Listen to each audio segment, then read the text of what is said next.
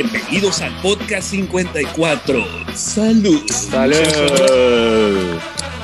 Salud, cerveza jueves. Saludcita. Saludcita, muchachos. Buenas noches. Aquí estamos nuevamente en Ultrasónico Podcast. Les saluda Patito. Esta semana seré Patito, eh, bajista de Ultrasónico aquí, los- dándole la bienvenida al Ultrasónico Podcast número 54, donde traemos un súper, súper tema que quiero que lo presente Josi Mesa, la, gui- la guitarra voladora. ¿Cómo está, mi Josi? ¿Cómo está, mi bro? Las mujeres dicen que estoy bien. Que es, ¿Quién Lo soy yo para negarlo, mi pato? Nadie, nadie. Buenas noches a todos. Episodio Buenas noches. 54, formato acústico en el rock. Canciones acústico. acústicas, dijera Acústica. el pato. Eh, es. La, la parte bonita, pues. De eso La vamos parte a bonita del rock and roll, exactamente. Yeah. Miguel correcto. Gómez Llanos, ¿cómo estás? Buenas noches. Muy buenas noches, yo sí, Pato. Tenemos un invitado de lujo e internacional desde Hermosillo, Sonora. De la hermana República Hermosillo. este, correcto. Ultrasónico honorario de toda la vida, aunque no quiera. Correcto. Carlos correcto. Mojarás, bienvenido al podcast. Muchas gracias, señoras, muchas gracias. Este es un verdadero honor acompañarlos de vuelta. Y no, si quiero ser ultrasónico honorario, como ta- también fui sinergia honorario y lo negaron el, el pato y el hincha en el episodio del otro día. Pero eso es motivo de otra. Vámonos. Controversia. Sí, esa controversia puede ser un episodio largo, unas do- dos horas, calculo yo, que puede este, este, comentarse esa controversia tan relevante. Mira, lo que ya fue, ya fue. Hay que ver para adelante. Tenemos muchos proyectos y el proyecto que nos, que nos tiene aquí es hablar de estas bonitas melodías que a algunos les hicieron llorar y a algunos nos siguen gustando. Entonces, pues, Yeah. arranquémonos con este gran, gran tema de temas acústicos. Pero vamos a platicar de temas del rock and roll acústicos que hasta donde yo me quedé en los apuntes era de versiones que supuestamente, no supuestamente, sino que para nosotros son más interesantes que las versiones originales. ¿sí? Quien haya hecho la tarea, que tire el primer borrador y platiquemos un poquito de esto. Adelante, ¿quién empieza? ¿Quién se arranca? ¿Quién es el valiente? Sal, Miguel, dale. Fíjate que, fíjate que las, las, las canciones que yo traigo no entran en la categoría que dice Pato. Eh, me voy más por eh, eh, grupos que, que se van con, con instrumentos acústicos para construir su, su propuesta o, o ciertos trabajos, como es el caso de, de Beck con la canción de Golden Age de su disco Sea Change de 2007, un disco que vino a, a- a dar un, un, un cambio en el estilo en, en el estilo de lo que presentó Beck, un disco muy acústico, guitarras acústicas, batería este, totalmente acústica, no sampleos, no, no recursos electrónicos como nos tenía acostumbrados Beck en sus, en sus primeros discos, aunque ya había algunas muestras así.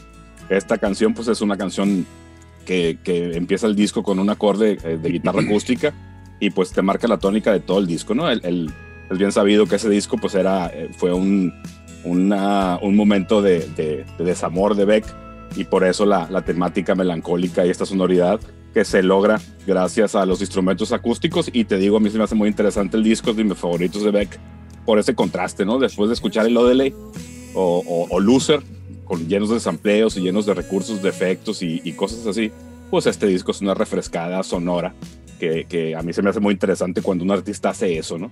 De cambiar Es, es un radicalmente gran disco, es uno, es uno de mis favoritos, ¿no? Así es. Totalmente. Es. más, creo que podría ser mi favorito de Beck, ¿no? Porque de principio a fin es, como bien dices, refrescante y es muy armónico y es de estos discos que pones para chambear o pones para lavar la losa, este, o echar cargas a la lavadora. Gran, gran disco, ¿sí? Para, para Fíjate que coincido, creo que es un muy buen disco y a mí en lo personal lo que más me gusta de este disco, además del gran trabajo con los instrumentos acústicos, es la construcción de las melodías en la voz. En este disco en particular me llamó mucho la atención el trabajo que hizo Beck en cuanto a las voces, puesto que sin ser voces estridentes, pues dado que se trata de, de temas acústicos, fue generando una especie de textura con la misma voz que incluso da notas y bajones y glisados que no dan los instrumentos y eso lo hace más eh, enriquecido el trabajo en mi opinión. Sí, eh, de hecho todo el arreglo musical pues son, son eh, arreglos muy sencillos, acordes, este, pues, no, no hay riff, no hay este, cosas muy elaboradas, digamos.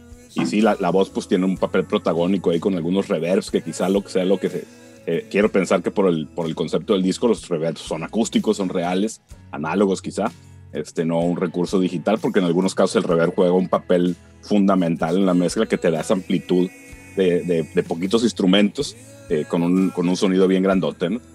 Oye, Miguel, recuérdame, este disco, según yo recuerdo, de, de, es de los 2000 de feria, ¿no? Pero según recuerdo la historia, Beck ya tenía un disco casi, casi terminado para entrar al estudio y fue cuando me lo batearon, ¿no? Al güero. Pues algo así, algo así fue. De hecho, yo traía un, un, EP, uno que se llama Mutations, que traía mucho material acústico, pero con una mezcla, digamos, más, más tirándole al estilo de él, pues más eh, de experimentalón, pues. Una cosa acá, y aquí, aquí, escuchas los instrumentos en, en, en, puro, ¿no? Simón.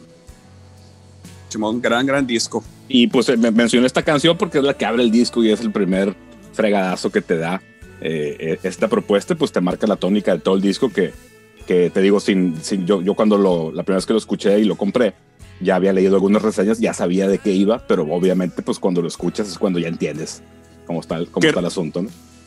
Qué raro, en esa época donde leíamos reseñas de discos y te tenías que imaginar de qué iba el disco, ¿no? Donde compramos esta revista, no sé si la Switch o la otras de, de música y, y, por texto averiguabas más o menos de qué iba el disco, ¿no? No como ahorita que nomás abres el YouTube y por ahí aparecen mil, mil sonidos y mil videitos y mil previos, ¿no? De, de, la música. Sí, el YouTube o, el Spotify, ¿no? Que inmediatamente pues tienes acceso al, al disco que salió anoche, como el de Fire, ¿no? Que acaba de salir hace dos días. Pero bueno. Correcto. Discos acústicos. Yo creo que pues no nos podemos ir sin platicar brevemente del tema de, de, pues, de los acústicos como tal y le platicaba al Yossi, en la mañana de, de, de, que yo tratando de encontrar pues un tema para traer aquí a la mesa, le platicaba que pues los acústicos que, que acústicos muy buenos como el de La Ley, como el de Soda Stereo, este, como el de Pearl Jam, pero que un acústico que a mí me quedó muy grabado fue el de The Cure, cabrón, ¿sí? Por la por lo íntimo que es, este concierto acústico de The Cure, porque aparte están tocando como en el centro de una sala muy pequeña, en un área muy pequeñita, probablemente de 4 por 4 metros, y realmente yo creo que de los acústicos es el, es el concierto del más acústico que yo, que yo tengo registro, este, por, porque están sentados en el piso con las guitarras y sacan hasta un pianito de juguete y tocan ahí como una, una batería chiquita o unas cajitas, unos tamborcitos y, se avientan pues todo un set de, creo que, creo que no son muchas rolas, creo que deben de ser como entre seis y ocho rolitas nada más, pero ese acústico para mí es el, es el unplug más acústico que a mí me tocó escuchar de, de todos los unplug de, de MTV. Fíjate que sí, y de hecho, pues en The Cure, eh, obviamente están las, los ritmos y las melodías que te visten las canciones, pero pues el sello distintivo eh, es eh, sin duda la voz de Robert Smith. Entonces, por ahí, pues mientras esté presente ese elemento, pues puedes jugar un chorro con, con la instrumentación y la canción sigue sonando, ¿no? Simón, Simón, Simón. Sí, fíjate que ese, ese episodio eh, del Unplug, pues efectivamente, como bien dices, Pato, pues fue de los, de los primeros, digamos, y, y como que ahí todavía no, todavía eh, los grupos entendían cuáles eran las reglas y pues por ahí las seguían, ¿no? Y luego ya vimos que en muchos casos, pues ni siquiera eran Unplugs, que eran con instrumentos eléctricos y amplificadores y todo el tema. Adelante, ¿quién más sigue? Yo cuando, cuando estuvimos platicando del, de, de este tema para este episodio, Pato, no este podcast, corrigiendo la... entrada. Este, lo, primero, lo primero que pensé fue en esas canciones. Todos los que somos guitarristas sabemos que siempre llegas a un lugar y te dicen saca la guitarra y tócate una canción. Entonces, ¿cuáles son las ah. canciones que puedes tocar tú solo? Que, que, debes de saber tocar tú solo, como que las básicas de, de, de, de este tipo de canciones y, cuál ha sido la historia. Yo creo que la, primera que me gustaría comentar de Yesterday de los Beatles, que yo creo que todo el mundo conoce, pero para mí es como de las principales canciones acústicas o las o cuando piensas en una canción acústica debes de saber en la guitarra es esa. Y este y haciendo mi tarea porque sí la hice, este estuve investigando la canción cosas que cosas que no sabía. Este la primera es que bueno, como antecedente la canción se grabó en el 65 y venía en el disco de Kelp es una canción de McCartney, es la primera canción de los Beatles que que, que se tiene carne y la historia cuenta que, que Paul McCartney se levantó estaba, estaba, dormido, no sé, la siesta en la noche, y se levantó con la, con la melodía en la cabeza. Entonces, pero que la traía en la cabeza y como, como, que, como que la memoria que traía era que había escuchado antes. O sea, la había escuchado en algún lado y la traía grabada. Entonces la cantaba a todo el mundo y les preguntaba, oye, ¿y esta canción de, ya la escuchaste tú? No, pues no la conocemos y no la conocemos y nadie la conocía. Hasta que se dio cuenta que no era algo que había escuchado, perdón, sino que él había compuesto. Y, este, y, el, y el título original de la canción era Huevos Revueltos, Cristian. Scrambled Eggs era la, la, el título de la canción y así la tarareaba, pues, ¿no? Y hasta después salió el, el, el nombre de Yesterday. Ah. Eh, la canción es, es, la canción más es la canción más covereada, la que más gente ha hecho cover de esa canción de los Beatles y se grabó en tres horas. La grabó él solo, ya que terminó, la escucharon el resto de los Beatles y dijeron, pues no hay nada que le podamos agregar nosotros, la canción se queda así. El, el, el productor fue el que les, les sugirió nada más eh, grabar las, las cuerdas que están ahí y, y, tal cual como, como se escucha la canción el día de hoy es como la grabaron. Se me hizo y interesante para eso, la y historia. para eso se, y, y, y, para eso gastó tres horas de estudio en Abbey Road. Así ¿Te, es. imaginas lo, ¿Te imaginas lo que cuesta la hora de estudio ahí? Y se aventó tres horas no vas para decir esta canción nada más yo. Claro. Ya tú sabes, nada más yo. Bien hecho. No, y fíjate que, que, ahorita que platicas esa historia, que no la conocía, eh, pues hace mucho sentido con la película de Yesterday. No sé si ya la vieron ustedes, jóvenes. ¿Ya la vieron? No, yo no la he visto. No. Fíjate que, que el personaje, Sí. pues digo, sin contar mucho la, la- el plot, pues sucede un, un tema ahí de que de la noche a la mañana eh, los, los- la música de los Beatles desaparece de la historia de la Tierra. Y él, después de tener un accidente por ahí, pues le, le regalan una guitarra porque en el accidente la guitarra se le rompió. Y empieza a tocar Yesterday, ¿no? Entonces la- los, los, los que estaban acompañando a sus amigos se quedan maravillados de la canción y él pues tenía muy claro que no era de él, que era de los Beatles. Entonces le preguntan que si cuándo la compuso y eso, y incluso un personaje de ahí le dice, bueno, es buena la canción, no es Fix You de Coldplay, pero es buena. pero yo creo que viene totalmente relacionada con lo que platica Carlos, no sabía el dato, pero yo creo que de ahí salió para la película y si no la han visto, véanla porque está, está bastante cotorra la movie, con todo y que es ligera, tiene esos detallitos chilos ahí. No es un musical. Eh, pues tiene mucha música, pero no es propiamente O sea, musical. pero, pero no es un musical como la de Across the Universe. Que eso es como de, ay, cabrón, ya otra, güey. Otra No, hay, hay rolita". mucha, hay mucha música, pero no, no es que estén los personajes ahí y inmediatamente ligan una canción y actúan cantando. No es así, ¿no? Ah, ok. Bueno. Pues Adelante, abogado. Buena historia, buena historia. Eh, eh, eh, eh, quítale el mute, quítale el mute, quítale el mute. Ah, aspectos técnicos. La frase, la frase que- del 2020. Adelante, yo sí. Sí, ya todo- ¿me escuchan, muchachos? ¿Me escuchan? Sí, Sí, es- estás en vivo, Ultrasónico Podcast, yo sí. Adelante. Ok. Un placer estar con ustedes. Comentaba que muy buenas canciones. eh, la de Yesterday de los Beatles y sí, eh, la de Beck. Pato no dijo cuál canción de los de Cure le gustaba en ese Unplug, que era un un muy buen formato que pues, estuvo en el aire algunos años en el MTV. Y yo vengo a platicarles eh, de tres canciones. Tres canciones que a mí en lo particular me, me encantan, me gustan muchísimo en formato acústico. Eh, no sin antes mencionar que este rollo de lo acústico en el rock fue algo que fue sucediendo después de que el rock se identificara con la parte eléctrica a raíz del surgimiento de, pues, de las guitarras y los bajos eléctricos, ¿no? Y, y los primeros intentos de amplificación de, de, los instrumentos, pues dieron pauta a muchos, muchos temas y bandas y cantantes que eh, exploraron este formato y hasta la fecha se sigue explorando. Pero el rollo acústico, pues es el antecedente, ¿no? Antes no había guitarras eléctricas, no había amplificadores. Eh, las primeras guitarras, pues se les ponían unas pastillas ahí, los primeros amplificadores y eran unos sonidos muy particulares, raros incluso. Pero esto fue evolucionando y la primera canción de la que quiero platicarles es una canción de Led Zeppelin, que es mi banda favorita.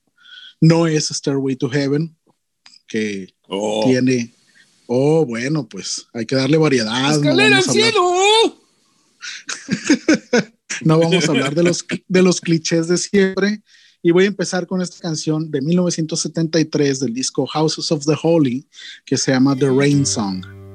Este temazo fue compuesto por Jimmy Page en su casa en Inglaterra, donde tenía él una consola de una mesa de mezclas y podía aprovechar el grabar ideas que se le iban ocurriendo.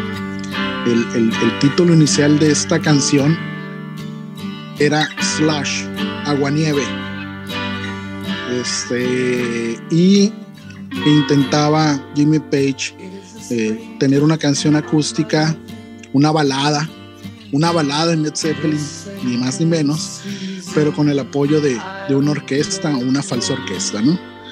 El antecedente de esto, de la balada en Led Zeppelin, es nada más y nada menos que el señor George Harrison, guitarrista de los Beatles, que en una plática que tuvo con John Bonham, baterista de Led Zeppelin, en paz descanse, le decía, no cabrón, lo que pasa es que ustedes pues sí tocan rock pesadón, chilo y todo, pero no tienen ni baladas, pues qué pedo con eso. Entonces, cuando Bonham le platica a Page el asunto, Page dice, bueno, pues vamos a hacer una balada, pues vamos a dar una balada y escribió The Rain Song. Esta canción este, incluso en palabras del propio Plant, eh, le da un guiño a Something, otra canción muy, muy bonita de los Beatles, en los primeros dos acordes de la canción. Los primeros dos acordes son igualitos en The Rain Song, pues son tomados de, de Something, ¿no? Esta canción, pues implicaba para la parte de la ejecución en vivo ciertos eh, detalles técnicos y desde el 72 que le empezaron a tocar en los conciertos, ya antes de grabarla hasta el 75, eh, esta canción se interpretaba justo después de The Song Remains the Same. Y para esto Jimmy Page era el momento en el concierto donde hemos visto algunos videos y fotos sobre todo, donde Jimmy Page tiene colgada esta guitarra de doble cuello, Gibson SG, y pues le da no a este tipo de, de canciones. Eh, la canción, como muchos de los trabajos de, de Led Zeppelin, muchas que al modo, la revista Rolling Stone, cagándola como siempre, eh, señalaba que esta canción y la de No Quarter eran nada más unos vehículos puestos a disposición de la banda para que John Paul Jones, el bajista, usara su sintetizador y su melotron, ¿no? Digo, las barbaridades suceden en todos lados y esto es una situación que el tiempo pues se ha encargado de poner en su lugar. Eh, ya posteriormente, otros, otros críticos le han dado una nota más positiva a la canción, describiéndola como unas, una canción muy, muy sentimental en el, en, el, en el, catálogo de la banda, que lo cual es, pues, evidentemente cierto. Es una canción paciente, bellamente organizada, eh, y las letras y las voces de Plan infunden un sentido de humanidad, pérdida y trascendencia, con un toque de madurez emocional. Miguel, esta nota es para ti. Adelante. Uno de tus héroes productores, el señor Rick Rubin, dice esta canción, y cito, ni siquiera sé qué tipo de música es The Rain Song. Desafía con la clasificación. Hay detalles tan bonitos y hermosos en la guitarra, y una, sensación, una sensación triunfante cuando suena la batería. Es triste, melancólico y fuerte todo al mismo tiempo. Podría escuchar esta canción todo el día y ese sería un buen día. Esta canción eh, a la fecha se toca por, por en muchos lados, por muchas bandas, pero la más notoria pues es la banda de, de John, Bo, de John Bo, del hijo de John Bonham, Jason Bonham, que tiene una versión de esta canción y si la gustan escuchar, busquen su álbum In the Name of My Father, que editó en 1977. A mí en lo particular, esta canción me llamó mucho la atención porque en una época eh, de mi vida, cuando yo empecé a estudiar Led Zeppelin, escucharlos y estudiarlos, pues esta canción, como muchas otras, pero esta en particular para mí, se salía de los parámetros, ¿no? Porque es una canción que te va envolviendo, desde la parte acústica, melancólica, sentimental, como decía la crítica que citaba hace ratito, hasta una verdadera sensación de poder fuerte, súper bien construida, donde la banda logra un gran, gran tema acústico en los años 70 y yo siempre pensé, eh, para señalar un poco lo que decía el pato hace que para mí el primer unplug se lo aventó Led Zeppelin eh, con este tipo de canciones y con canciones que vienen en el tercer disco de ellos, ¿no? Creo que es una canción muy, muy, muy bonita, eh, muy pegadora. Escúchenla. Me ha tocado ver gente llorar cuando escucha la canción. Eh, creo que es un, ejercicio muy chingón porque aparte la, guitarra está tocada en una afinación abierta, entonces eh, eso le da todavía un carácter más profundo, más enigmático a la parte de la guitarra y creo que es una muy buena rola que vale la pena recomendar y escuchar. Eso fue pues mi pequeña reseña de The Rain Song de Led Zeppelin esta noche. Excelente. Vámonos fíjate que pues ahí, aplica perfectamente el, una de las ideas eh, que yo creo que, se pueden platicar en cuanto a este formato acústico, de como una banda eléctrica por ahí recurre a esto y, logra unos alcances mucho más allá de, la propuesta original eléctrica que trae, ¿no? Entonces es uno de los grandes poderes de la música, casi siempre, eh, irremediablemente la música acústica, con instrumentos acústicos, tiende a la melancolía, a la tristeza, este, por, ahí, por ahí va, ¿no? Entonces, ¿cómo la ven, amigos? Te muy bien. Este, siguiendo con el tema de, de temas acústicos, y bueno, no siguiendo con el tema, yo voy a retomar este tema porque tengo que tomar las riendas de este podcast. Por favor, muchachos, pongan atención. Creo que una de las grandes canciones acústicas que, que nos tocó escuchar en los noventas eh, partiendo de, estos, de estos ejercicios del MTV, del, del, del MTV, yo creo que el Unplug de, de Nirvana fue realmente un, un, un, evento muy particular, ¿no? Porque eh, eh, conociendo la música de Nirvana tan ruidosa, tan desmadrosa, tan, tan poderosa, llevar a esta banda a un ejercicio de, de, un acústico fue realmente, eh, no sé, yo lo recuerdo impresionante en, su momento, ¿no? Y, me refiero a que sonaban tan bien, güey, las rolitas de, de, Nirvana en este formato completamente acústico. Y de, y de ese blog yo rescato este, tema que a mí en lo personal me parece maravilloso, es de The Man Who Sold the World de, David Bowie, cabrón, ¿sí? Obviamente yo conocí ese tema en este unplug ya después escuché la, de David Bowie y evidentemente por el cariño que le tengo a Nirvana, pues a mí me gusta más la de Nirvana que la de David Bowie. Ahorita eh, platicábamos en, en, en, detrás de cámaras. En el previo. En, el previo platicábamos el yo y yo y dice que pues que no, que, que, que Bowie, Bowie es Bowie y, y sigue Stardust y que cómo es posible que yo ande con estas cosas, pero, pero no, la, verdad es que ese, ese unplug, ese... Eh, concierto acústico de Nirvana realmente fue muy poderoso, cabrón. ¿Lo recuerdan? ¿Poderoso o nomás yo lo recuerdo poderoso? Totalmente. Fíjate que fue lo recordamos. Fue toda una novedad porque obviamente, como bien dices, pues quitarse las guitarras eléctricas y el ruido, que era parte de la propuesta. Y el, y el, ruido de Nirvana, ¿no? porque, eh, porque por las mismas fechas está el Unplugged de, de, de Pearl Jam y es Pearl Jam con guitarras acústicas, ¿no? La misma fuerza de Pearl Jam, pero con guitarras acústicas. En este caso de Nirvana, sí tiene otro sonido, otro sentido, tiene toda la paciencia, tienen todo el tiempo del mundo para hacer grandes interpretaciones de su misma música y de este cover. No recuerdo si tocaron otro cover de, algún otro. Sí, tocaron uno de los Mil Puppets. Los Puppets. Y fíjate que efectivamente, pues en Nirvana cuando hizo un plug, pues estaba en la cúspide de, la fama de su carrera, el éxito que, lograron. Y pues por eso fue un, un plug muy esperado y muy sorprendente, ¿no? Que por ahí hay varias anécdotas, que una, una de ellas es que los unplugs era bien común que los grupos interpretaran varias veces las canciones para que quedaran bien, ¿no? Y en el caso de Nirvana, ellos dijeron que lo iban a tocar una vez y ya a como saliera, ¿no? Y mira, ¿cómo salió? Sí, de hecho, pues encuentras defectos ahí, pero para mí eso se me hace de valor, ¿no? Que, que por una nota por ahí este, mal puesta o algo que dijera, ah, va, otra vez toda la canción, pues yo creo que no, ¿no? Somos humanos al final del día y los músicos también. Y los errores esos le dan saborcito a, a, las presentaciones como este tipo, De, de, de, este sentido de presentaciones acústicas, creo que también el de el de ay, el de Soda Stereo, que si bien no sé, son como ocho rolas, creo que acústicas, acústicas hay poquitas, ¿no? Hay como tres, cuatro, ¿no? acústicas en el sentido. Sí, de hecho, pues, Soda Stereo era, era el Unplug, pero tenía tachado el Un, ¿no? Era plug. es cierto. la de T para tres sí se la aventaron con guitarras acústicas, pero sí tenía unos ruiditos y sintes y cosas así, y sampleos seguramente.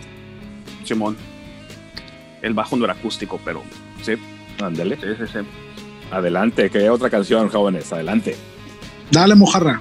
Fíjate, eh, antes, siguiendo con el tema del Unplug, y antes de, de entrar a los Unplugs, este, yo creo que una de las canciones que, que híjole, que más, eh, que más rompieron el molde eh, fue cuando, cuando sale Patience de Guns N' Roses.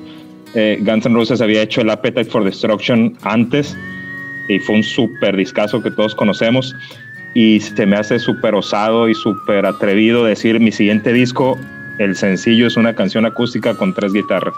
Entonces fue un, para los que vivimos ese tiempo, todos los que estamos aquí en este, en este podcast, recuerdo perfectamente que todos estábamos esperando qué era lo que iba a seguir después de, de Welcome to the Jungle o de, o de Paradise City y sale Patience, pues, ¿no? Así es. Entonces, tres guitarras acústicas sin, sin, sin, este, sin, sin percusiones. De hecho, el, bajista está tocando la guitarra y fue el único sencillo del disco Lice.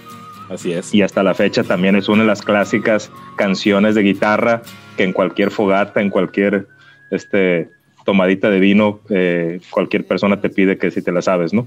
Totalmente. Fíjate que cuando salió esa, esa canción de, Guns N' Roses, pues el, el lado A de, de Lice eran grabaciones en vivo eléctricas, ¿no?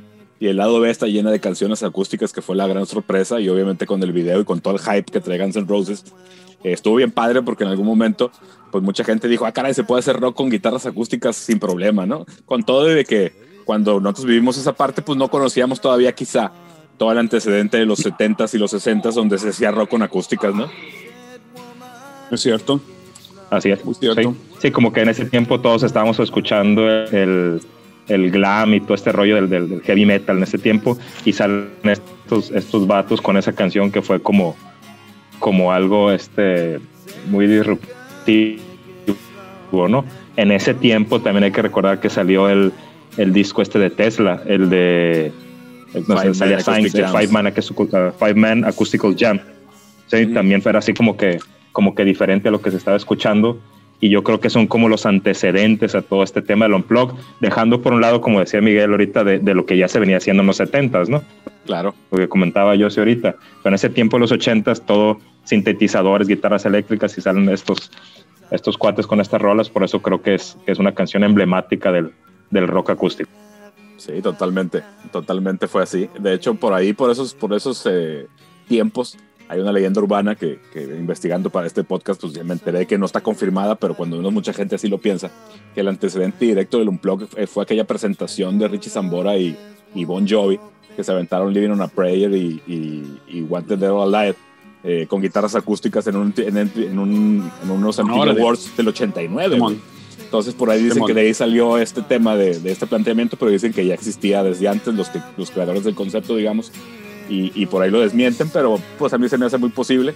Y como dato curioso nada más para, para la anécdota, eh, pues vi los, me puse a ver los videos que, que hay en, en, en, el YouTube, pues calidad obviamente del 89, pues por ahí alguien los subió los de los de su VHS o algo. Y, y, yo me acordaba que era una presentación majestuosa, ¿no? Que era un show súper producido y no, era un show de hecho bastante modesto, como que todavía nos tocó ver este MTV Awards en los 90 pues muy muy producidos con grandes escenarios con, en, venues para muchísima gente, pero cuando menos en ese era un escenario muy chiquito y había poquita gente, hasta se escucha en, en el ruido de la gente, ¿no? Entonces ahí curioso, curioso el dato para mí de regresar a buscar eso y encontrarme con eso que yo pensaba que era mucho más grande, ¿no? Así es, así es. Eh, y curiosamente, ahorita que menciona Carlos a Tesla con ese gran jam que se avientan en su, en su unplug, que no era unplug del todo, puesto que había algunas guitarras eléctricas por ahí. Este,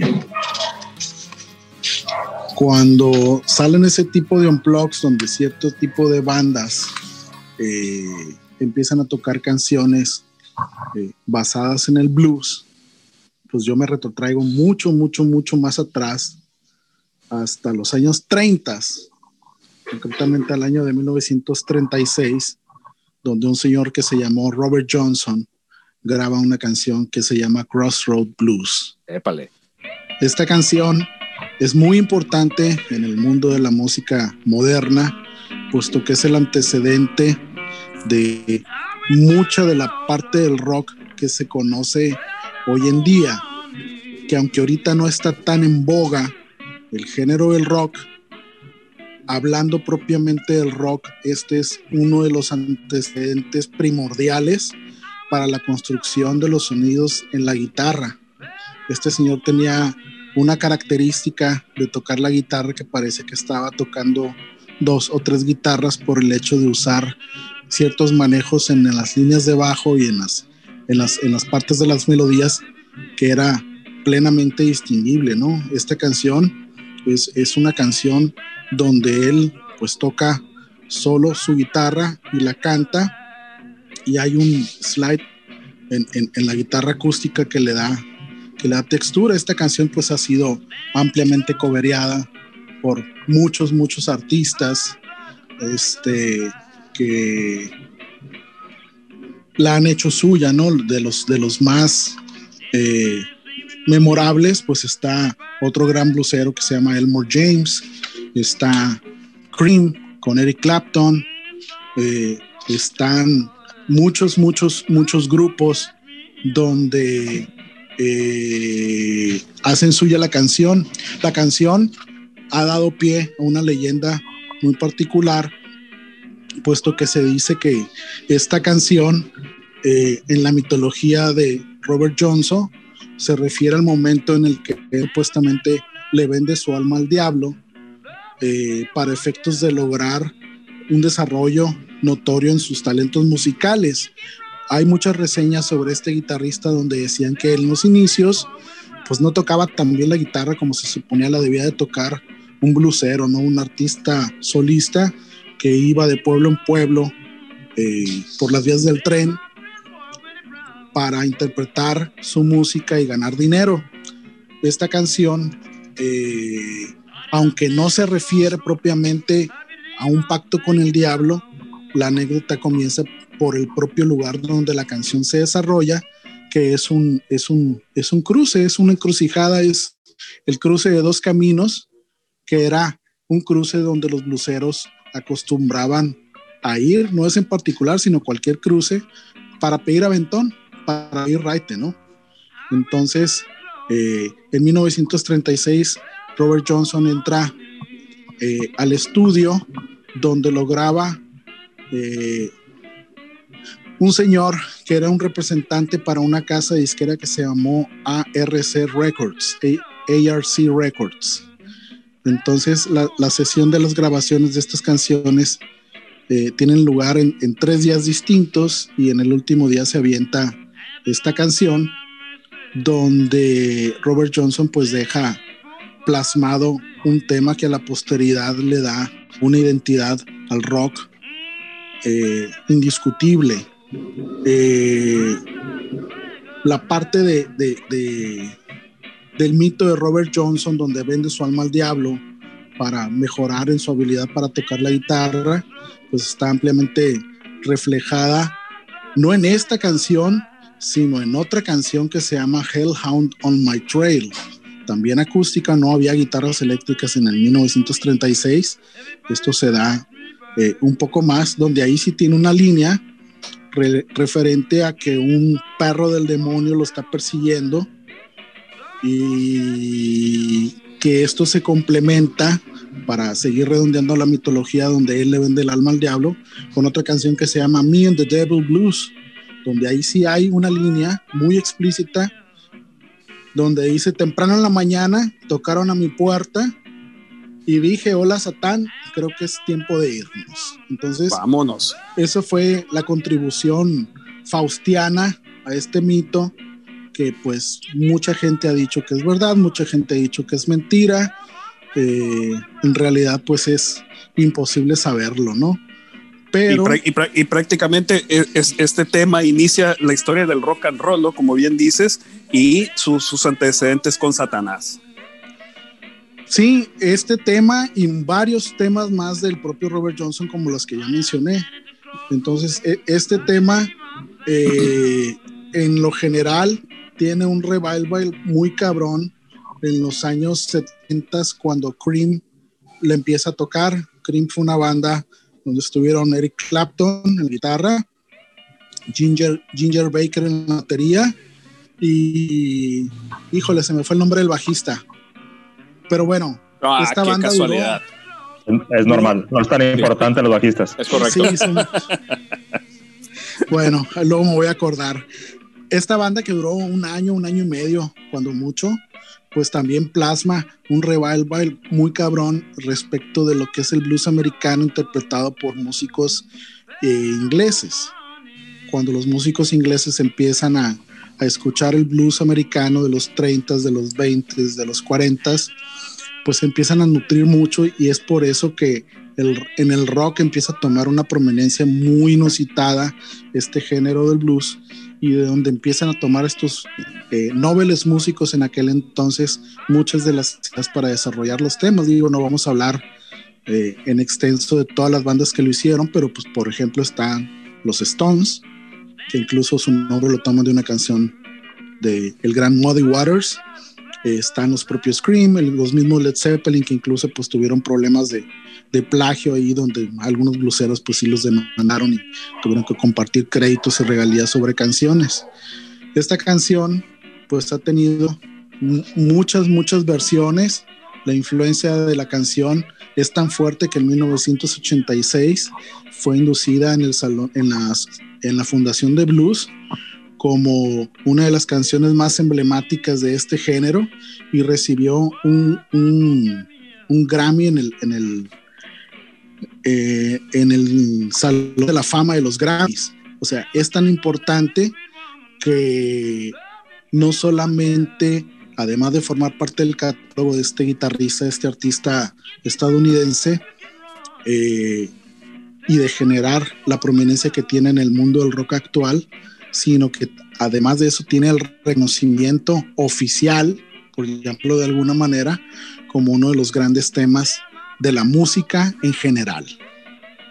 Oye, ¿la película de Crossroads es, es, habla de, de, este guitarrista o no tiene nada que ver con, con este guitarrista? No, no tiene nada que ver. Es, pues de Robert Johnson donde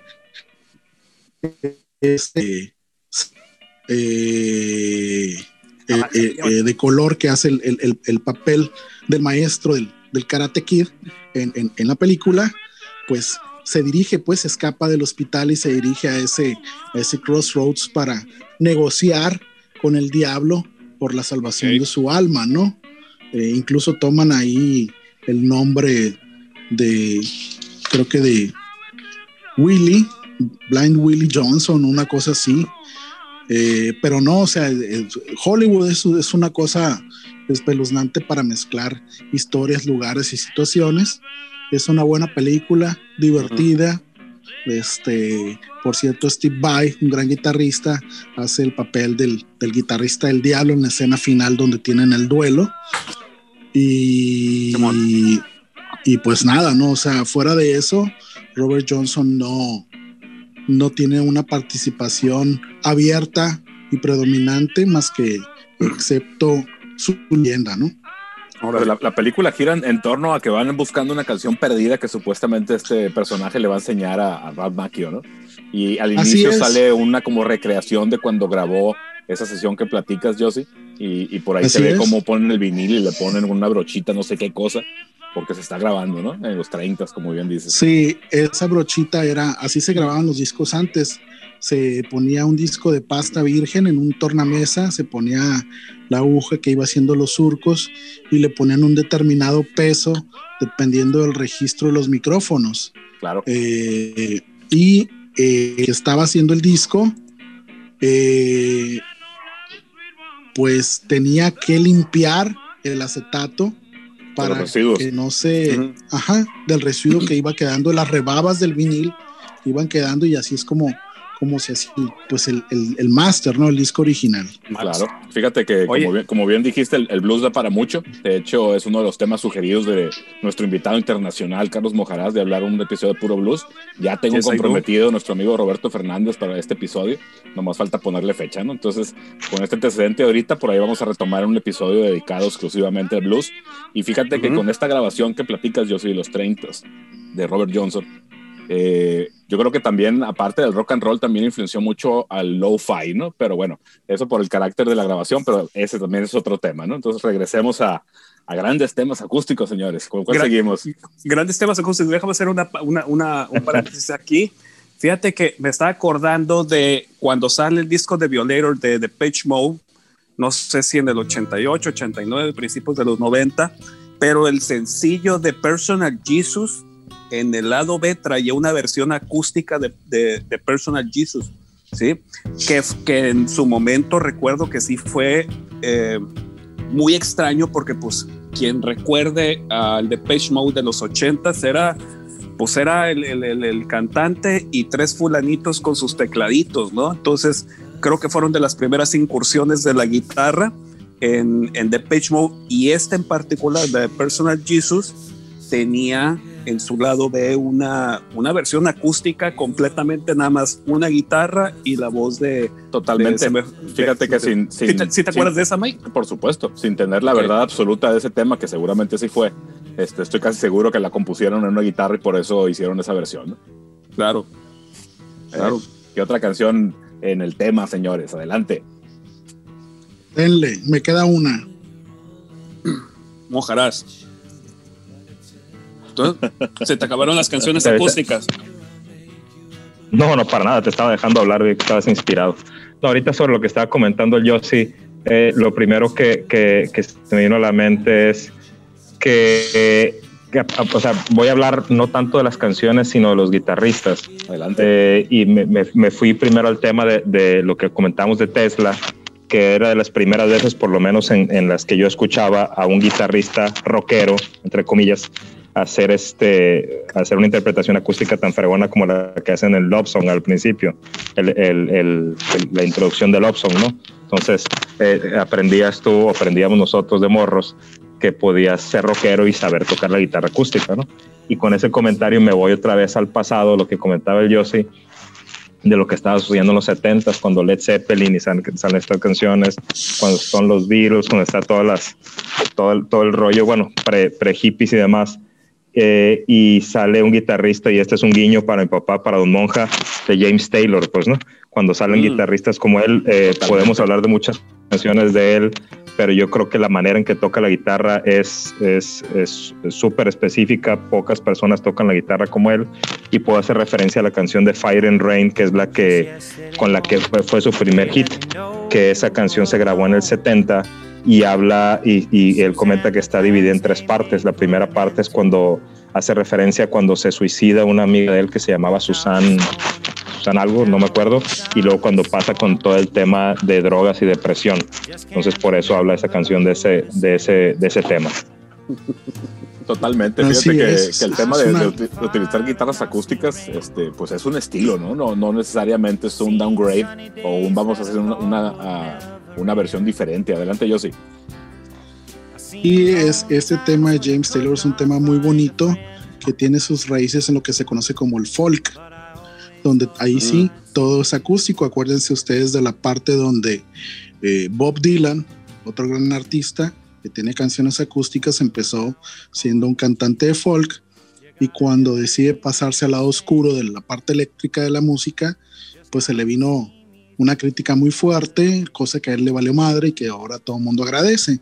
Claro. Entonces, finalmente la música es música, ¿no? El, formato es lo que puede variar un poco, pero coincido con Carlos ampliamente en lo que dice respecto a James Taylor, que es un, gran músico, un gran letrista y un gran intérprete que sin tener eh, una voz eh, o muy potente o muy aguda o, o, cualquier otra cosa dentro de su estilo, le da una autoridad puesto como su personalidad y hace que las canciones sean entrañables. Claro. Y esta situación es complicado de lograr cuando tienes un formato como el acústico donde estás eh, prácticamente desnudo. O sea, sí tienes que tocar muy bien, sí tienes que interpretar y cantar muy bien para que las cosas queden bien.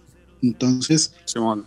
Este rollo de los temas acústicos, ese es, eh, creo yo, el gran mérito, pues no es la misma lograr eh, un sonido con, con, con ayuda de, de la parte eléctrica que te da más sustain, eh, más cuestiones de graves o de agudos, donde Sí. tienes una pedalera con un chingo de efectos, donde puedes echar mano de ellos y generar ot- otro tipo de texturas que no suceden en un formato acústico. Así que pues eh, el hecho de hacer música en formato acústico tiene su chiste y tiene su porqué, no solamente agarrar un bajo acústico, una guitarra acústica y darle como tonto, ¿no? O sea, Ujú. tienen, tienen sus cosas.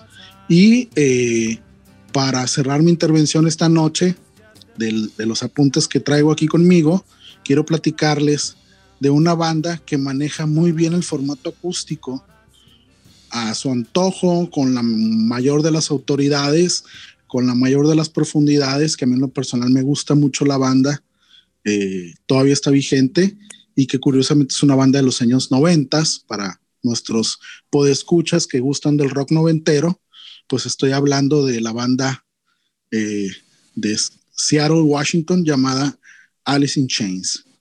Esta banda, Oh, gran. pues es una de las bandas que le da identidad al movimiento grunge, que es pues una etiqueta rara, estúpida, pero bueno, así los vendieron, con esa etiqueta todas estas bandas que salieron de este lugar. Y la canción a la que me estoy refiriendo en particular es una canción que no viene en un álbum de ellos, sino viene en un EP. Se llama Jar of Flies. Y la canción se llama Don't Follow. Esta canción es de 1994 para este EP llamado Jar of Fly, como ya mencionábamos. Y es una canción escrita por el guitarrista de la banda, Jerry Cantrell, donde curiosamente él es quien lleva la voz principal en este tema. Y eh, en la segunda parte de la canción ya entra Lane Staley, el, el- el vocalista líder de la banda, a acompañarlo. Esta canción pues la grabaron para este ejercicio que hacen ellos, donde tienen eh, un rollo melancólico en esta rola, suave, donde hay eh, una falta de instrumentos eléctricos y donde acompañan la música con, con- una armónica que le da una textura muy bonita a la canción eh, y que te deja muy pensativo porque la canción pues trata de, de un- un- un- una temática espinosa, ¿no? Es una canción donde alguien se está yendo, está dejando sus casas, su canción, lo que sí le dice a quien lo quiere seguir, pues no me sigas. Eh, esta canción, eh, a pesar de que viene en un, un- un EP, pues estuvo en los primeros lugares de popularidad de los, de los noventas, de la primera mitad de los noventas. Y este, y curiosamente la canción nunca fue tocada en vivo por Alice in Chains. Ah, Nunca la tocaron en vivo, sino hasta después de la muerte del cantante, donde ellos eh, pues se hacen del nuevo vocalista, del actual vocalista William Duval, y le empiezan, la rescatan y le empiezan a tocar.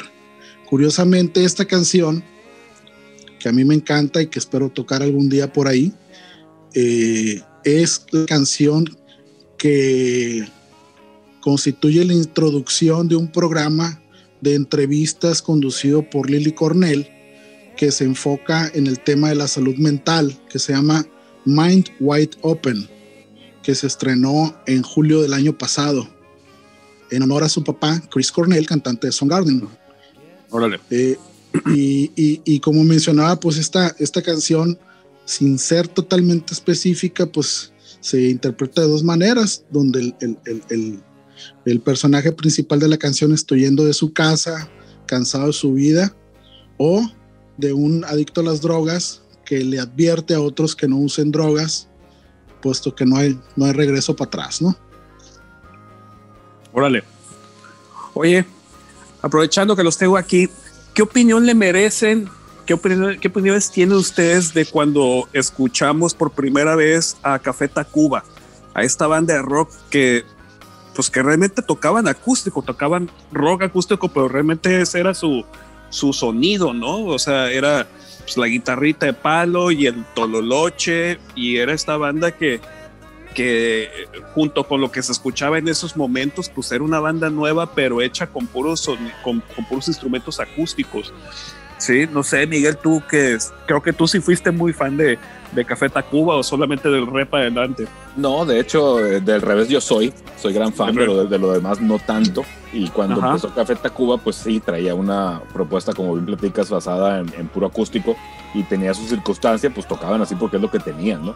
Y yo creo que Café Tacuba, pues de inicio lo, vendieron como rock y ellos como que en el inicio era como un folk, una cosa así pero pues tenían que encajarlos en el movimiento del, rock and roll mexicano y, con cierta actitud y ciertas cosas medio punk que manejaban por ahí, pues por ahí se dio el, tema, ¿no? Pero pues no necesariamente eh, eran, eran rock de inicio, digamos. Luego ya con esos discos ya eléctricos y eso, pues sí se metieron más al, rock indie y cosas así. Pero efectivamente al principio pues eran acústicos, ¿no? Pero pues obviamente el, por qué es ese. Porque era lo que tenían, güey. Ellos empezaron con su, su, propuesta así. Es, muy curioso el, sonido y, y, cómo se presentaron dentro de una escena donde había muchas eh, guitarras eléctricas, ¿no? Y estos creo que sí tenían, no sé, tú, tú me dirás como guitarrista, sí le metían distorsión, ¿no? A la guitarra. O, pues ahí por ahí en la, en la, en la, chica banda le metían un motivo que parece mucho a, Poison ahí. A Poison. claro. sí. Tal Dear to Me, la escucha la mañana, las dos. Las dos. Sí, pero iba por ahí, iba por ahí, Pato. Y bueno, retomando el, tema, eh, a raíz de un documental que tuvo bien recomendable el Josie, que apareció en HBO Go por ahí hace unos 3, 4 meses, que se llama no, nos estás, te estás presumiendo que tienes para el HBO Go. No, de hecho lo bajé en Torrent, güey. Ah, ok, muy bien. Eres de los míos. Claro. Entonces, a raíz de ese, de ese eh, documental que trata de una época muy prolífica de la música en California, que era pues un cañón donde vivían muchos músicos, eh, pues salen ahí una serie de, de, personajes muy interesantes para la música de esa época y pues obviamente con la influencia que tuvieron para adelante, ¿no? Entonces, un grupo que, que yo traía un poco desatendido era Buffalo Springfield, que por ahí está conformado por, por Neil Young y Stephen, eh, eh, Stephen Steele. Y, y, vienen varios momentos ahí en el documental bien padres y pues a raíz de eso me puse a escuchar su música y por ahí de su disco debut que se llama igual que, que el grupo, Buffalo Springfield, tiene una canción que se llama For What Is Worth, que es una canción de mm. protesta por, la, por la, todo este tema de Vietnam y la fregada. Y pues en esa época pues el, el, el grupo este era muy acústico con todo que que Neil Young pues irrumpía con su guitarra eléctrica, pero la base era guitarras acústicas, ¿no? Entonces, em, eh, hablando de esa canción, eh, dura dos minutos, era una canción cortita como se estilaba en aquellas épocas, y, y el, el, el, dato interesante que me encontré ahí, dije, ah, caray, esta canción yo ya la conozco, ¿no? Entonces, pues tenía una, una idea yo equivocada, porque esa canción la usaron los de Public Enemy en, una, en, un, en, una, en uno de sus, de sus tracks que se llama He Got Game, donde usan el sampleo, porque la, la, canción empieza con unos armónicos de guitarra y un ritmo muy cadencioso, y pues hablando de un grupo de hip hop, les quedaba el fregazo, ¿no? Entonces ellos a, raíz de esa canción de Buffalo Springfield acústica, los, los armónicos son de guitarra acústica, construyeron un track de cuatro minutos, ¿no? Con todo y que Buffalo Springfield se lo aventó, su canción duraba nada más dos, con, con todo este tema, ¿no? Entonces por ahí estuvo bien padre ese momento, cuando menos para mí, y escuchando a Buffalo Springfield en, extenso. Tiene más reediciones de, discos y remasteres y cosas raras que discos oficiales, pero vale mucho la pena pegarle una revisada a, toda la discografía de Buffalo Springfield, basada eh, casi, eh, salvo la guitarra de Neil Young eléctrica, eh, totalmente en instrumentos acústicos. Y, fíjate que el, sonido de las guitarras acústicas en, en, las bandas rock and rolleras de los 80s y a principios de los 90s lo que yo recuerdo era que los, los convertía como más humanos. No sé si te da a ti o les da a ustedes esa impresión, ¿no? De eh, bandas como Poison, bandas como ahorita que platicaron de Guns N' Roses, que de pronto tenían su, su temita acústico, los hacía como de, ah, esta gente no más anda todo el tiempo en la fiesta, sino son músicos, ah, porque tenía esta connotación de, ah, no, mira, si somos músicos, si tocamos y mira, podemos tocar sin todas las bocinas y sin toda la pedalera que traemos, porque sí sabemos tocar los instrumentos, ¿no? Y, y, este, y este sonido de las guitarras acústicas y estas guitarras de 12 cuerdas que se pusieron tanto de moda, este, sí los, sí los, sí los bajaba como ese pedestal de, de rockstar y los convertía en músicos más humanos, ¿no? Por ejemplo, no se deben de acordar de la música de Cinderella, ¿no? Que de pronto tenían como muchas eh, acústicas, ¿no? Pero, pero seguía siendo música potente. Tenía la segunda guitarra, traía un desmadre de... Pero, pero la guitarra, no sé cómo se dice, la guitarra base, la, guitarra melódica, pues seguía siendo una acústica, ¿no? Que se pusieron tan de moda, ¿no?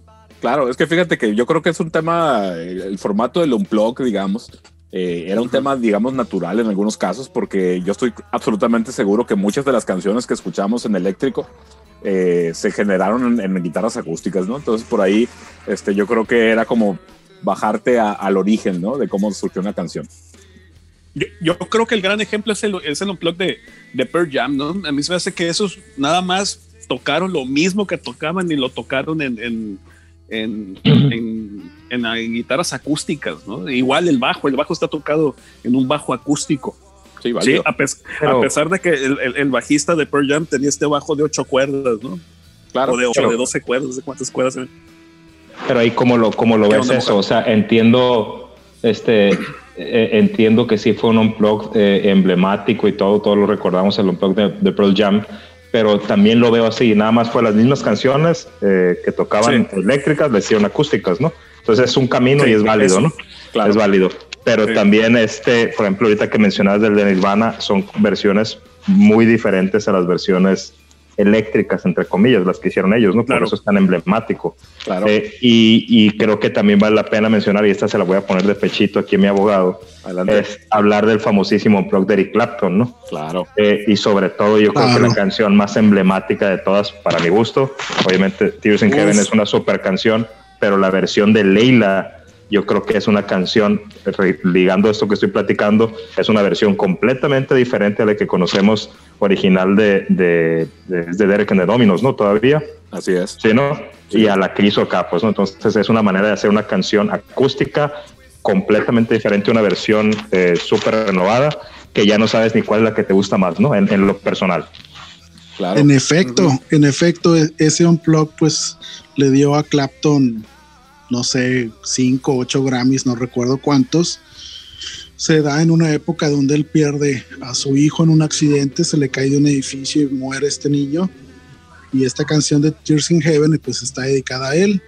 El Unplug de Clapton es eh, muy importante, no solo por el hecho de lo que menciona Carlos, de que arreglaron canciones para ser tocadas en formato acústico, que ahí es donde sí hay que tallar el lápiz porque tienes que interpretarlas de otra manera, tienes que darles otro sentido para que sea novedoso, pues porque la verdad no tiene ningún chiste agarrar una acústica y tocar lo mismo que tocas en una eléctrica, que aunque como bien dice Carlos es un recurso válido, hablando del unplug de Nirvana o del de Pearl Jam, eh, eh, en este caso generar va completamente basada en el formato acústico.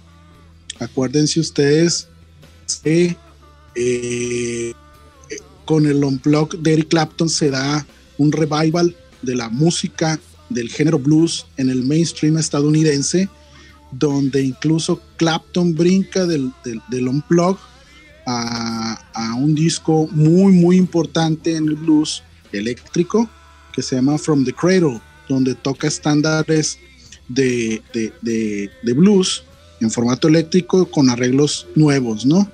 Ahora, para redondear un poquito lo que comentaba el pato de la parte del uso pues de los instrumentos acústicos, se me viene ahorita a la, a la mente una anécdota de Audioslave que cuando estaban grabando su disco, el Tom Morello se sacaba un chingo de onda porque Chris Cornell llegaba eh, a trabajar con una guitarra acústica en la mano, entonces se pone a tocar y, pues Morelos empieza a poner nervioso diciendo, no, cabrón, pues aquí yo soy el que pone las guitarras, o sea, ¿qué, vas a hacer de qué se trata? No, resulta que Chris Cornell construía las melodías de la voz que iba a cantar eh, respecto a las letras que se escribían para las canciones en la guitarra acústica. Entonces, tiene mucho sentido lo que comenta Miguel y necesariamente es algo que se va a seguir aplicando y se sigue aplicando y va a continuar por todos los siglos mientras dure la humanidad, donde los músicos usen instrumentos acústicos para componer canciones porque pues la neta es más pelado, agarrar la acústica, no tienes que conectar nada, estás en tu casa, si te viene la idea y lo único que quieres es explorar y aterrizar la idea para generar una canción, ¿no? Nosotros en Ultrasónico, creo que el 90-95% de las canciones se generan en la guitarra acústica de Miguel o en la mía o en la de Juan o lo que sea, ¿no? Pero es un recurso pues muy democrático, muy eh, a la mano. Eh, no es nada complicado tener una guitarra acústica en tu casa y darle y, explorar. Ya al momento en que se, va el ensayo y se generan las ideas ya en conjunto con toda la banda y todos los fierros, bueno, ya se le da otro carácter. Curiosamente, eh, creo que esta cuestión del formato que trajo Pato a la mesa del Unplug del MTV, pues fue una especie de marketing muy, muy exitoso porque le daba la posibilidad a las bandas que eh, estuvieron en este formato del MTV, el Unplug, de presentar su trabajo en otro sentido. Muchos de los grupos que se presentaron, pues sí, solamente tocaron instrumentos acústicos con los mismos arreglos y la misma forma de rascarle que en las versiones eléctricas de sus discos, otros sí se preocuparon más. Yo recuerdo con mucho cariño el unplug de Great White, donde tiene una versión de Babe I'm Gonna Leave You, Led Zeppelin chingoncísima, eh, tocada con instrumentos acústicos, pero pues es un verbatim, ¿no? Es, es, es un cover total igualito a lo que tocó Led Zeppelin en su disco. Pero en ocasiones hay eh, temas que se graban en formato acústico que se convierten en una versión definitiva de la rola, aunque no sean eh, originales del artista que las, que las hace, ¿no? Como ejemplo de esto, creo que el más palpable, pues es Johnny Cash con Hurt de Nine Inch, Nails, donde incluso Trent, Trent Reznor dice, pues la canción ya es de Johnny Cash, está mejor que mi versión. Hizo algo muy potente, muy cabrón, con elemento acústico, donde el señor hace suya la canción, tan suya la hace que eh, le genera una perspectiva distinta, nueva, profunda y triste a la letra de esta canción.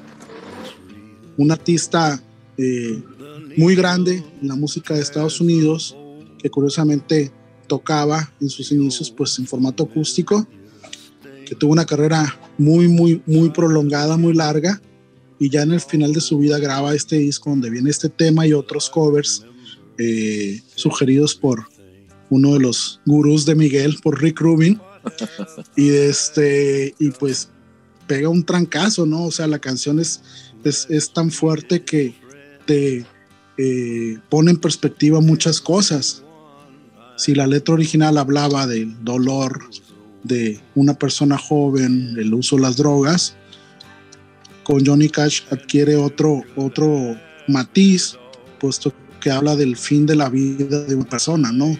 Claro. Las vivencias y le trata de decirle a quienes nos vamos a quedar todavía un rato en este mundo, y eso es lo que hace la canción tan valiosa, ¿no? Se la recomiendo, búsquenla, está en YouTube, en Spotify, donde gusten escuchar. Es una canción con un arreglo que no tiene desperdicio y sobre todo eh, pueden apreciar la profundidad de la que estamos platicando, ¿no? La interpretación de este gran músico estadounidense ya fallecido. Totalmente, y fíjate, siguiendo con ese tema, hay un documental de Johnny Cash gratis en YouTube, que es de YouTube Originals, que habla de la carrera de Johnny Cash y llega a este momento de ese disco que produjo Rick Rubin con covers tanto de Nancy Nails como hasta de YouTube y de Page Mode. Este Personal Jesus por ahí también la toca, la toca eh, Johnny Cash en ese disco. Y también en, en, en, Netflix, que lo poquito que nos atienden en el público rockero, hay un episodio de Son Exploder que viene de un podcast ya con varios años que Trent Reznor habla de, de su canción y llegan inevitablemente al momento que que Johnny Cash se la roba, ¿no? Y que su letra oscura para un joven de veintitantos años adquiere alcances totalmente inesperados en un músico de una, de una trayectoria como la de Johnny Cash, ¿no? Y con un video logrado ahí por, por Romanek, con un dramatismo pues en, en, imagen y sonido, Inevitable. Jack Bruce, Jack Bruce era el bajista de Cream, me acordé. Se nos hizo justicia a los bajistas, gracias. Sí, Si, no, si no, no iba a poder dormir. Eso. A ver, jóvenes, ¿alguna más que quieran platicar? Yo. Deja pienso. Deja de pienso. Mojarra, gana el jalón al pato. Híjole, fíjate, este. Me, ya, estoy, ya estoy tartamudeando como el pato. Este, adelante, ahorita, ahorita, en vivo. Estoy en vivo, estoy en vivo, qué nervios.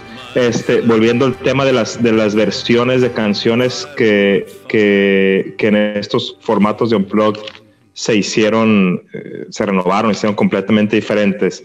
Y volviendo al tema que mencionaban de Soda Stereo, porque creo que eh, Soda Stereo se podía permitir eso, es, creo que es válido hablar de la Ciudad de la Furia, de la versión que hicieron el Unplugged eh, de la Ciudad de la Furia con esta, con la, con la, ¿cómo se llama? La vocalista de Terciopelados, con Andrea Echeverry. Echeverry. que es una, es una, es, la canción original es una super canción y la versión que hicieron el Unplugged creo que es este, épica e icónica y otra vez es una canción completamente diferente a la que, a la que conocíamos cuando se lanzó Soda Stereo, pues, ¿no? ¿Qué opinan ustedes al respecto? Yo opino, por, yo opino, por ejemplo, que de, ese mismo eh, serie de unplugs de grupos de rock and roll latinoamericano, yo creo que el unplug de la ley levantó muchísimo la carrera de la ley. Fue, fue un unplug que yo creo que es más famoso que los discos de, de la ley. Sí, o, al menos así lo recuerdo yo, como de eh, como que tuvo ese, esa fuerza. Mm, más, pues tuvo este sonido más, más, poderoso que, que, los discos de la ley. Fíjate que leyendo, leyendo del, del, formato del Unplug, eh, tuvo varias, eh, varios alcances, digamos, ¿no? En unos casos, como el de Nirvana que ya comentamos, eh, era, era un momento donde el grupo estaba en su, en su, en su, la cúspide de su éxito, después de una trayectoria, digamos, corta, en el caso de Nirvana, había otros grupos que, que lo que venían a hacer el Unplug era tratar de revitalizar su carrera, ¿no?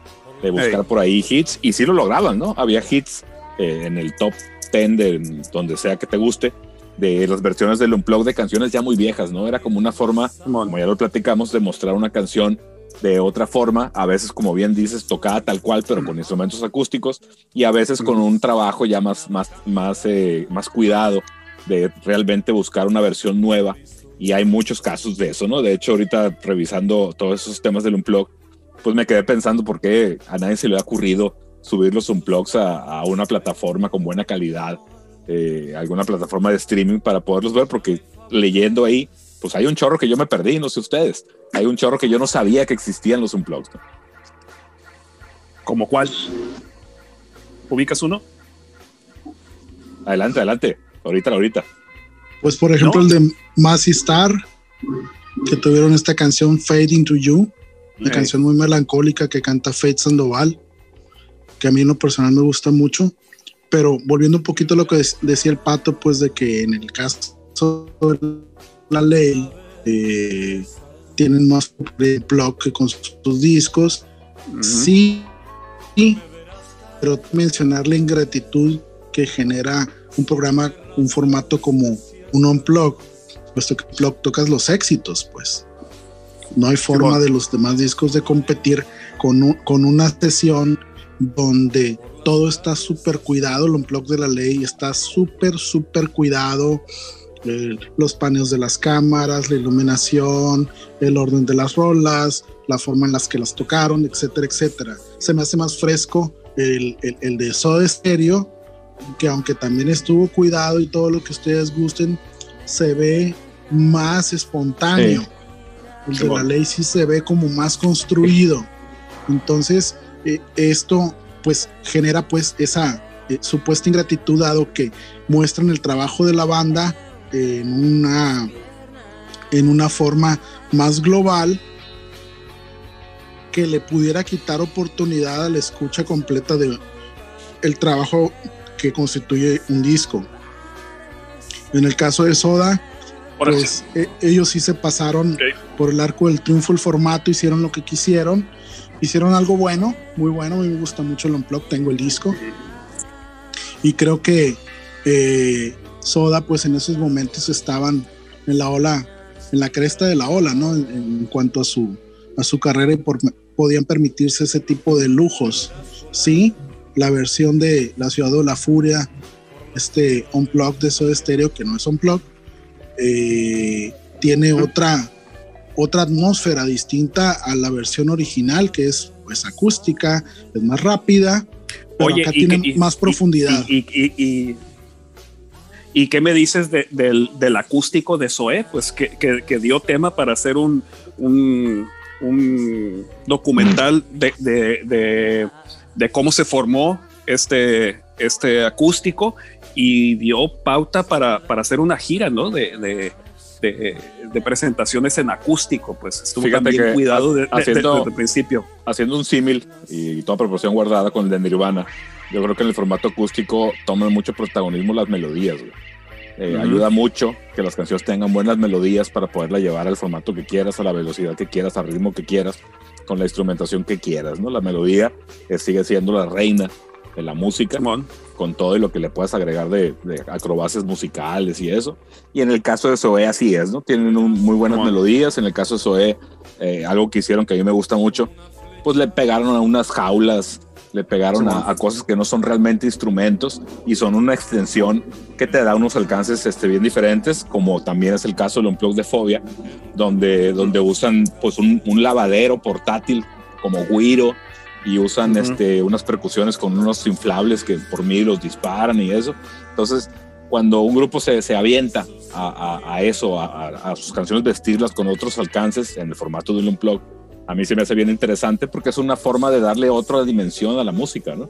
Siempre conservando a la reina de todas las reinas de la música, que es la melodía.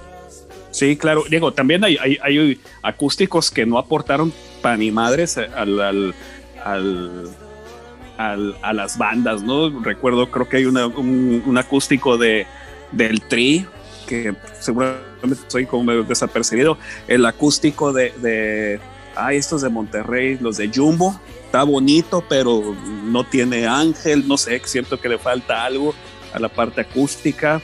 Eh, el del Tri, el de Jumbo, el de el de Fobia. Otro que me puedo acordar ahorita, así que. El de Fobia está muy bueno. El de, Fobia, el de Fobia, el de Fobia está muy bueno, pero yo creo que tienes que ser muy fan, ¿no? Para, para, para ubicar primeramente los, los temas, pero no es una que digas, güey, es que el acústico es mejor. No, mira. Es, te, voy a dar la, te voy a dar la opinión de un no fan de Fobia, la mía. Eh, yo vi el acústico de Fobia y está súper bien llevado, súper bien construido, súper bien hecho todo bien tocado, todo se nota, puedes apreciar todas las texturas y la melodía, pero a mí no me gusta Fobia, pues, o sea, no le quito el mérito al trabajo, es, es, un material que pues sin duda ha gustado, pero no me gustan las canciones de Fobia. Distinto es, por ejemplo, cuando un artista le mete coco a lo que va a presentar en un formato acústico y eh, le trabaja para lograr algo nuevo. Obvio, Fobia sí le metió eso. No estoy hablando mal de ellos en ningún sentido. Solo digo que a mí en lo personal la banda no me gusta. Pero sí ha habido eh, programas de un blog donde pues de plano pues sin pena ni gloria, ¿no? O sea, tocaron y pues tocaron sus rolas en instrumentos acústicos y no le metieron coco y no, no generaron nada nuevo. Por ejemplo, ahorita que hablaba Carlos, me acordé de una canción de Malverde Blues Experience que está grabada, que no es de ellos, es una canción de José Alfredo Jiménez, que se llama Las Ciudades, cantaba Chabela Vargas, que se grabó para un homenaje que se le hizo a esta intérprete de música mexicana, donde apoyados en, en el formato acústico y tocando blues, transforman una canción ranchera en un blues muy, muy chingón. Ya hemos hablado de este tema en particular en los episodios de Roberto Fernández y de Salvador Gallegos. Eh, escúchenla por ahí, está en YouTube.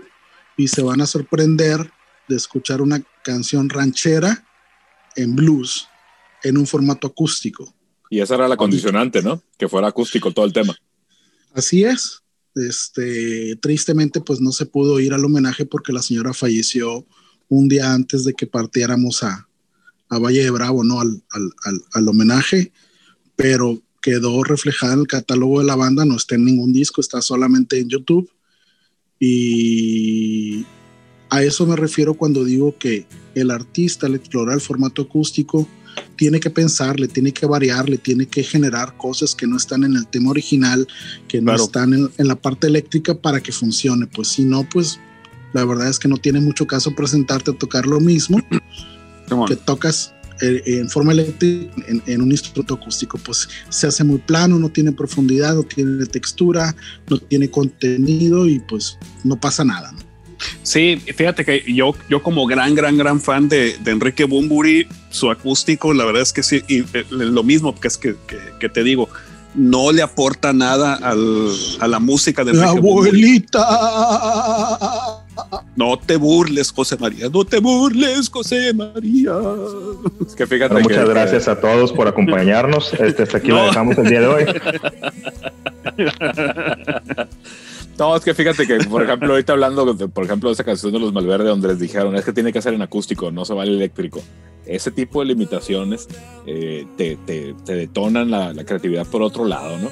Entonces, explorar eso este, siempre, siempre ha sido una posibilidad que, insistiendo, por ejemplo, en el primer track que hablé de Beck, eh, se me hace bien padre cuando cambian el switch así de forma tan radical, pues de, de, de, darle una vuelta, de buscar por otro lado, de buscar presentar tus canciones, tu propuesta y eso con otros recursos. Y este es el caso de las canciones acústicas, que como ya platicamos en, a lo largo de todo el episodio, pues hay grupos que son acústicos, ¿no? Que tocan con instrumentos acústicos y hay grupos que aprovechan el formato acústico para luego presentar una versión diferente o quizá presentar la versión como era en un inicio de su canción porque así la compusieron y lo que tú quieras y ya con la producción del disco se convirtió en otra cosa pero siempre esa posibilidad pues de, presentar las cosas de una forma diferente y de darle otra textura y darle una alternativa a la gente que quizá ya es bien fan de la canción del disco pero se la muestras con, con un twist por ahí con los instrumentos acústicos y agarra otros alcances diferentes que quizá atrapen a otro otro público uh -huh. que, que, le va a gustar sí. más la versión acústica todo eso a mí se me hace maravilloso en este gran universo musical, que es lo que nos tiene platicando en este podcast de, de, música, ¿no? Que es lo que tanto nos gusta a todos y que nos une. Es correcto, es correcto. Yo creo que este, podemos dejar eh, este tema aquí de momento. Revisemos otra vez nuestras librerías musicales. Y claro. pues, si más adelante tenemos cosas por corregir, pues tengamos otro episodio, volvemos a juntar, volvemos claro. a traer los cervezas. Fíjate, permíteme para, cerrar el, para cerrar el podcast, y yo traía una canción todavía extra de un grupo que me gusta mucho, islandés, ¿Sí? que se llama Sigur Rós, que pues eh, oh. en, buena en, buena medida este, muchos lo tenemos presente con, con Jonesy, el vocalista, tocando la guitarra con un arco de, de violín, con uh -huh. un ruido este, envolvente y, y todo el tema, pero en todos sus discos tienen una parte acústica eh, inevitable de, de, de, contagiarse y disfrutar mucho en su, en su documental Heima, eh, que significa casa, eh, pues se van de gira por su país y totalmente acústicos y, y, logran por ahí cosas muy padres. Y en su tercer disco, cuarto disco, que se llama Tac, tocan una canción que, bueno, uh -huh. les voy a ver la pronunciación porque el, el Google Translator no habla islandés, pero es Hopipola, Hopipola, güey. Eh, es una canción uh -huh. totalmente acústica. Eh, trae batería, trae un piano, trae una orquesta, eh, cuerdas, ellos acompañando un cuarteto de cuerdas por ahí. Y es una canción totalmente acústica que agarra una alegoría musical, un sonido que, que realmente te, te, lleva a otro mundo, ¿no? Por ahí, si no la tienen presente, escúchenla. Se me hizo bien curioso porque ahora buscando esta canción en el Spotify de Sigur Ross, es la más tocada del Spotify. No sé si sea porque viene en, en la película de Will Farrell que salió en Netflix, se trata del Euro Festival, no sé qué cosa, donde en el momento cumbre, con todo que la, la, la, película es muy ligera, muy, muy un, un, humor como el de Will Ferrell, cuando aparece esa canción te cambia completamente toda la película, ¿no? Entonces, esos son los poderes de la música, ¿no? Y en el caso de Sigur Ross, esta parte acústica de los instrumentos, del bajo, de la batería, de la guitarra, del pianito, de, de los strings, de los violines y eso, siempre, cuando menos para mí, es lo que más me atrapa de ellos, incluso por, por arriba de sus versiones eléctricas donde, donde la característica es la guitarra distorsionada con el eco violín. Entonces, Hopi Pola, digo, así se llama la canción, es el tercer track de disco TAC y a mí se me hace una excelente canción que es totalmente acústica. Y de, y, de, una gran banda, ¿no? Que maneja muy bien ese, ese formato, que maneja muy bien el sentido de la construcción de sus, de sus temas. Este no es la única, hay otras muy padres. Este, y el documental ese de es, es, un material muy, muy bueno. Totalmente. Y fíjate que estaba viendo, estaba viendo una serie islandesa de, que se llama Trapped ahí en, en Netflix, que es una serie de, de, de, detectives y tiene una música orquestal que suena muchísimo a Sigur Ross, pero no es Sigur Ross, pues es un compositor de música clásica que hace este soundtrack. Pero pues ahí entiendes la, la raíz de la música de ese país de Islandia, ¿no? Que tiene todas sus particularidades. Entonces, señores, vámonos. Pues un muy buen, muy buen episodio, jóvenes. Totalmente. Un placer estar con ustedes, Carlos Mujarás. gracias, por la presencia. Muchas gracias a ustedes. Nos quedaron algunos temas por platicar. Adelante, si los traes, échale, échale. Pues yo me quedé, quisiera tener más información al respecto, que no la tengo más que sé que, que me gusta y sé que nos gusta a todos. A ver. Y, y volviendo al tema de, de, de, poderte sentar con una guitarra eh, y sacarle el sonido que, que, que se merece o que, o que es tan característico, eh, me, voy al, me voy a los brasileños, pues, me voy a, a Jobim, me voy a Caetano Veloso, que pueden sacar rolas como, como, como La Garota Ipanema, como Drao, como este, híjole, no, no sé debajo de, de, dos, debajo de dos caracoles, que están sentados a puro, a puro pulmón con la guitarra en la mano y sacan esas cancionzotas y, y su manera de tocar es eh, súper característica también y completamente diferente a lo que estamos acostumbrados. Y creo que también debiese ser todo un otro, otro tema para discutir y platicar sobre el bossa nova y sobre la influencia de los guitarristas y cómo se ligó con el jazz y cuando entra Sinatra, etcétera, ¿no? Totalmente. Claro que sí. Sí, es, es, tema para un episodio especial. Totalmente. ¿Va? Bueno, pues jóvenes, Adelante. placer estar con ustedes. Carlos, sí. de nueva cuenta, muchas gracias por la presencia. Gracias, no, vamos a, no vamos a poder hablar de More Than Words.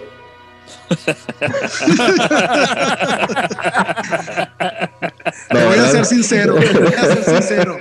Yo, yo esperaba yo esperaba que esa canción su surgiera esta noche en la mesa, eh, iniciando la plática al respecto por ti, y luego esperaba que Miguel hablara de la versión de Jack Black. Yo estaba esperando que alguien la sacara para echarle una trompetilla sobre esa rola que... Estuvieron muy contenidos, qué bueno que nació el tema más que una referencia al final. Este, y como esas, hay muchas canciones que, de las cuales podemos platicar y reírnos un rato, que creo que también vale la pena explorar en un episodio particular. Mientras tanto, es hora de despedir el episodio. Buenas noches, buenos días, buenas madrugadas. Gracias por escuchar. Bye.